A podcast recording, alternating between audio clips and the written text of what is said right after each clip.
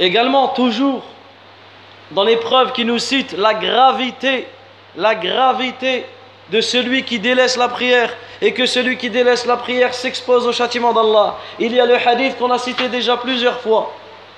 Mais il est tellement, tellement, ce hadith, il doit tellement nous faire peur qu'on le répète et on va rajouter une faïda. Ce hadith rapporté par l'imam Ahmad, rapporté par Ibn Hibban, rapporté par Tabarani, dans une bonne chaîne de transmission, d'après Abdullah ibn Amr ibn al-As, radiyallahu anhuma, عن النبي صلى الله عليه وسلم أنه ذكر الصلاة يوما le prophète عليه الصلاة والسلام s'est rappelé ou a parlé de la prière un jour et ensuite il a dit من حافظ عليها celui qui la préserve كانت له نورا وبرهانا ونجاة يوم القيامة elle sera pour lui un argument une lumière, un argument et un succès au jour de la résurrection.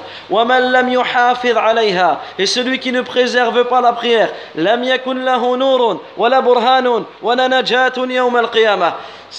celui qui ne préserve pas la prière, elle ne sera pour lui ni une lumière, ni un argument, ni un succès, au ni, ni une réussite au jour de la résurrection. Et il sera ressuscité avec Qarun, wa Fir'aun, wa Haman, wa Ubay ibn Khalaf. Il sera ressuscité avec Fir'aun. Haman, Qarun et Ubay ibn Khalaf. Regardez les quatre que le prophète a cités. Les quatre pires êtres humains que la terre elle a connus. Les quatre pires ennemis de l'islam. Les quatre pires ennemis de l'islam. Il y en a eu d'autres, il y en a eu bien d'autres. Mais ces quatre font partie des têtes, des têtes de la mécréance. Des têtes des, de la mécréance. Ici, écoutez le lien entre le délaissement de la prière et ces quatre. C'est agile et ces quatre personnes. Les savants ont dit, rahimahumullah, que celui qui délaisse la prière, que celui qui délaisse la prière, soit il va délaisser la prière parce qu'il est, il est occupé par son argent, ou il est occupé par ses richesses, par sa royauté, ou il est occupé par la place qu'il a dans la société, le fait qu'il qu'il a un commandement, où il est occupé par son travail, son commerce. Et quand on prend la vie de ces quatre, Qarun, Allah Azzawajal, il a cité l'histoire de Qarun dans le Coran. Qarun était une personne à qui Allah Azzawajal avait donné les richesses de ce bas monde. Et il s'est enorgueilli. Et il a dit, ces richesses ne viennent pas, ces richesses viennent de moi. Il s'est enorgueilli. Et Allah, tabaraka wa ta'ala, le jour où il est sorti avec toutes ses richesses, il a puni, il a englouti sur la terre. Il a englouti lui, tous ses biens et sa famille qui l'ont suivi, et ces gens qui l'ont suivi. Il les a tous engloutis. Et vous pouvez lire notamment dans Surat Al-Ankabut. Si mes souvenirs sont bons, dans Surat Al-Ankabut, Allah Azza wa cite l'histoire de, de Qarun. Surat 29. Qarun, il s'est détourné de la religion, pourquoi? Ses richesses. Donc celui qui délaisse la prière à cause de ses richesses, il rejoindra Qarun et sera ressuscité avec lui.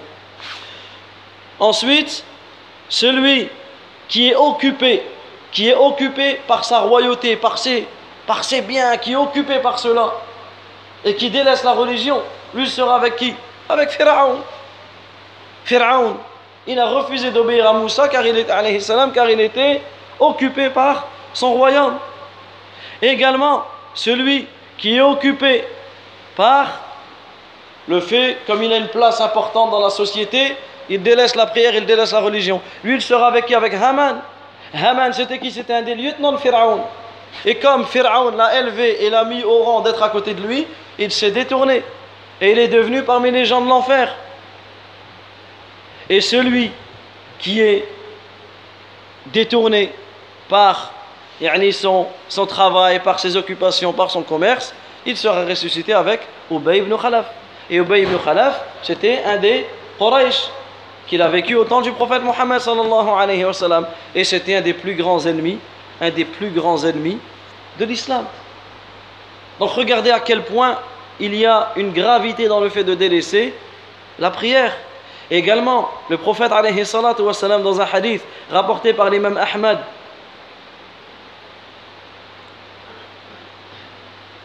Et Sheikh Al-Albani, ta'ala, l'a considéré, l'a considéré Hassan yani comme étant bon, il dit, le prophète il dit Man taraka salatan. Celui qui délaisse une prière obligatoire en le faisant exprès, faqad bari'at minhu dhimmatullah. Il, celui qui délaisse une prière volontairement, une prière obligatoire volontairement, la protection d'Allah s'écarte de lui. Il n'est plus sous la protection d'Allah Azza wa Jal. Également dans d'autres hadiths, le prophète nous informe que, dans le Bukhari notamment, que celui qui prie est sous la protection d'Allah Azza wa Jal, sous la protection du messager d'Allah Et celui qui ne prie pas perd, perd cette, cette protection. Également, ce que rapporte l'imam Malik dans le Muwatta. Et ça, c'est une règle, une règle énorme dans ce hadith. Innasa'i dans ses sunan, dans une chaîne de transmission authentique. D'après le Mihjan al-Aslami, rahim radiyallahu anhu. Il dit أنه كان في مجلس مع رسول الله صلى الله عليه وسلم فأذن بالصلاة. Al-Mihjan, qui était un des compagnons, radiyallahu anhu, il était dans une assise avec le messager d'Allah sallallahu alayhi wa sallam. Et il y a eu l'adhan. Donc le prophète s'est levé pour accomplir la prière. Et le mihjan, il est resté assis. Et le mihjan, il est resté assis dans l'assise. Ensuite, le prophète, lorsqu'il est revenu de la prière, il l'a vu toujours à la même, à la même place. Regardez ce qu'il lui a dit le prophète. Qu'est-ce qu'il t'a empêché de prier? N'es-tu pas un homme musulman? Regardez le prophète, il a vu quelqu'un qui n'a pas prié. Qu'est-ce qu'il lui a dit? Muslim N'es-tu pas un homme musulman? El-Mihjan a dit Mais si, bien sûr. Il dit Mais en fait, moi j'avais déjà prié. J'avais déjà prié avec ma famille. Donc lui a déjà prié chez lui. Il est arrivé, le prophète Sami a prié la même prière que lui a prié. Donc lui a considéré qu'il ne pouvait pas reprier une deuxième fois. Et ça, ça peut arriver. Un exemple, tu es en voyage. Tu mets le dhuhr al-asar. Ensuite, tu arrives, c'est le waqt al-asar. Toi, tu arrives dans la mosquée. Tu vois les gens prier. Tu n'as pas le droit de rester au fond. Tu pries. Écoutez ce que le prophète Sami dit. Il dit Quand tu viens, alors prie avec les gens, même si tu as déjà prié. Même si tu as déjà prié. Et ça, c'est une règle magnifique. C'est une règle magnifique. Toi, tu as déjà prié, tu vas dans un endroit. Ils ont déjà prié, des fois, un exemple, ça arrive. Tu pries Dhuhr dans une mosquée. Mais tu sais qu'il y a une janaza dans une autre mosquée. Tu vas prier Dhuhr et tu vas dire Je vais essayer d'avoir la janaza. Je vais essayer d'avoir la janaza. Tu vas y aller, eux, ils sont encore en train de prier. Toi, tu rentres avec eux.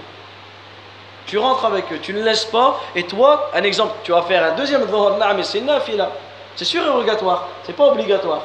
Toi, ta prière obligatoire, tu l'as déjà faite. Mais c'est une nafila. Et tu le fais parce que tu pries avec les musulmans. Et tu ne, délaisses, tu ne laisses pas un groupe de musulmans prier. Et toi, tu es derrière. Et les euh, paroles des compagnons sur ce sujet sont, sont nombreuses notamment celle qu'on a citée de Omar ibn al-Khattab, la hazza fil islam liman taraka salah, n'a aucune part dans l'islam celui qui délaisse la prière. La islam liman taraka salah. Il dit Omar ibn al-Khattab n'a pas d'islam celui qui délaisse la prière. Et le prophète Omar ibn al-Khattab anhu, il a cité cela devant les compagnons et aucun autre compagnon l'a repris ou l'a réprimandé pour son dire. Et il a été rapporté cela de beaucoup de sahaba. Il a été rapporté cela de Mu'adh ibn Jabal, de, Abd, de Abdurrahman ibn Auf, de Abu Huraira, de Abdullah ibn Mas'ud, anhum.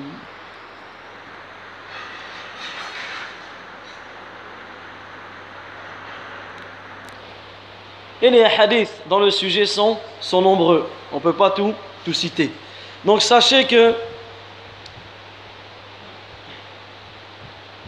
la place de la prière dans la balance de l'islam est énorme et la valeur de la prière est élevée. Et Allah, ta'ala, comme on l'a cité, a ordonné à son prophète, alayhi salatu wa salam, la prière du, de au-dessus du, du septième ciel. Et les preuves de, de cela sont, sont nombreuses. Et une fois que on connaît et on prend conscience de la valeur de la prière, on peut voir le malheur qu'il y a dans la communauté musulmane. Que certains, avec tout cela, avec cette valeur énorme de la prière, certains vont délaisser la prière. Certains, tu ne les vois jamais dans la mosquée. Il y a certaines personnes, tu ne les trouves jamais dans la mosquée. Alors que dans le quartier où ils habitent, ils ont une mosquée. Alors que peut-être dans leur rue, ils ont une mosquée.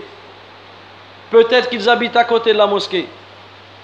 Quelle honte Comment la personne, elle peut sortir de chez elle C'est pas comme si elle est handicapée, elle peut pas bouger. La personne, elle peut sortir de chez elle pour aller acheter du pain. La personne, elle peut sortir de chez elle pour aller à l'école. Elle peut sortir de chez elle pour aller faire son footing, pour aller faire son sport, pour aller faire ceci, pour aller faire cela. Et elle n'est même pas capable de sortir de chez elle pour aller à la mosquée. Subhanallah al-Azim. Comment cette personne, qu'est-ce qu'elle va dire le jour où elle sera devant Allah Azza wa Jal? Le jour où elle sera devant Allah Tabaraka wa Ta'ala. Certaines personnes encore plus graves, ils entendent l'adhan. Ils entendent l'adhan et ne vont même pas à la mosquée. Ils entendent l'adhan cinq fois par jour. Et en fait, ils disent Sami'na C'est ça qu'ils disent, sans le dire. Nous avons entendu et nous avons désobéi. Alors que le musulman, c'est wa Nous avons entendu et nous avons obéi. Eux, qu'est-ce qu'ils disent? Nous avons entendu et ils entendent l'adhan. Et nous avons désobéi.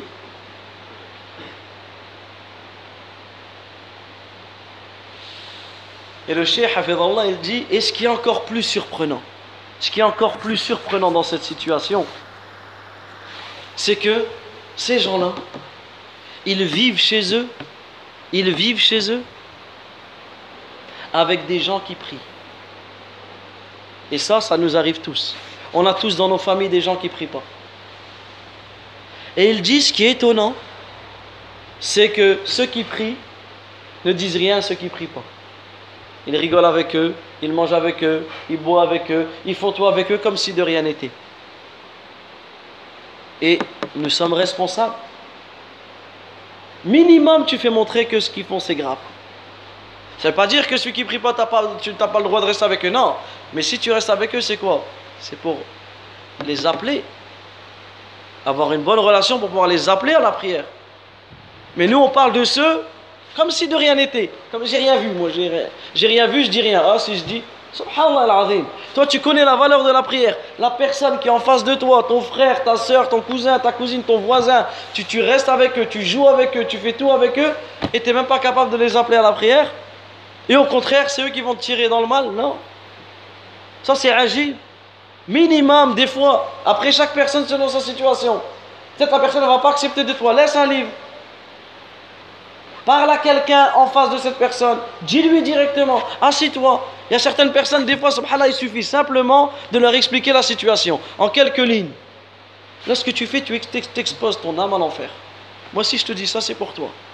Moi, si je te dis ça, c'est pour pas que tu mais Allah Azzawajal en colère contre toi. Tu parles avec la personne. Mais ça, c'est le rôle du musulman. Il n'y a pas besoin d'avoir étudié tout le Coran pour pouvoir savoir dire ça à quelqu'un. Et la da'wa, le fait d'appeler les gens à l'islam, c'est obligatoire pour tout le monde. Tu peux pas vivre chez toi et laisser les gens, ils ne prient pas. Ça ne veut pas dire que tu viens, tu fais des crises et tu casses tout et tu... Non. Pas mal comprendre ce que je dis. Sinon après c'est moi qui... Non, mais vous comprenez bien le, sens. C'est important de ne pas laisser les gens comme cela. Certains en leur parlant, d'autres en étant un petit peu plus sévères, d'autres en étant un petit peu plus... Il faut utiliser différents moyens en fonction des gens, mais le but c'est de les appeler, c'est de les appeler à la prière et de ne pas laisser, de ne pas laisser les gens, car Allah nous a ordonné d'ordonner le bien et d'interdire le blâmable. Également, certains certaines personnes et ceux qui rentrent, et là c'est important, ce qui peut rentrer dans le délaissement de la prière. C'est quoi? C'est ceux qui prient, mais ni respectent les conditions, ni respectent les piliers, ni respectent les obligations. Ah. Lui, il prie, mais en fait, il prie pas comme le prophète lui a ordonné de prier. Lui, il prie pas comme le prophète lui a ordonné de prier. Il prie quand il veut, il prie comme il veut. Et eh bien lui, il est considéré comme celui qui délaisse la prière. Il est considéré comme celui qui délaisse la prière. Parce que le musulman est obligé de savoir comment prier. Il se doit d'apprendre ce sujet. Et comme on a dit, la prière, elle a des conditions, des piliers, des obligations. Toutes ces choses-là doivent être apprises et doivent être, doivent être sues auprès du musulman. Et Inch'Allah, si Allah Azzawajal nous permet de terminer ce livre, la prochaine étude qu'on fera sera, l'étude des règles de la prière. Ce sera l'étude des règles de, de la prière. Également, d'autres délaissent et négligent la prière en groupe. Certains disent Moi je prie, mais je prie chez moi. Tu dis Ben sache que tu pries, c'est bien, mais que tu pries chez toi et que tu ne pries pas à la mosquée, sache que c'est un signe d'hypocrisie. Sache que c'est un signe d'hypocrisie.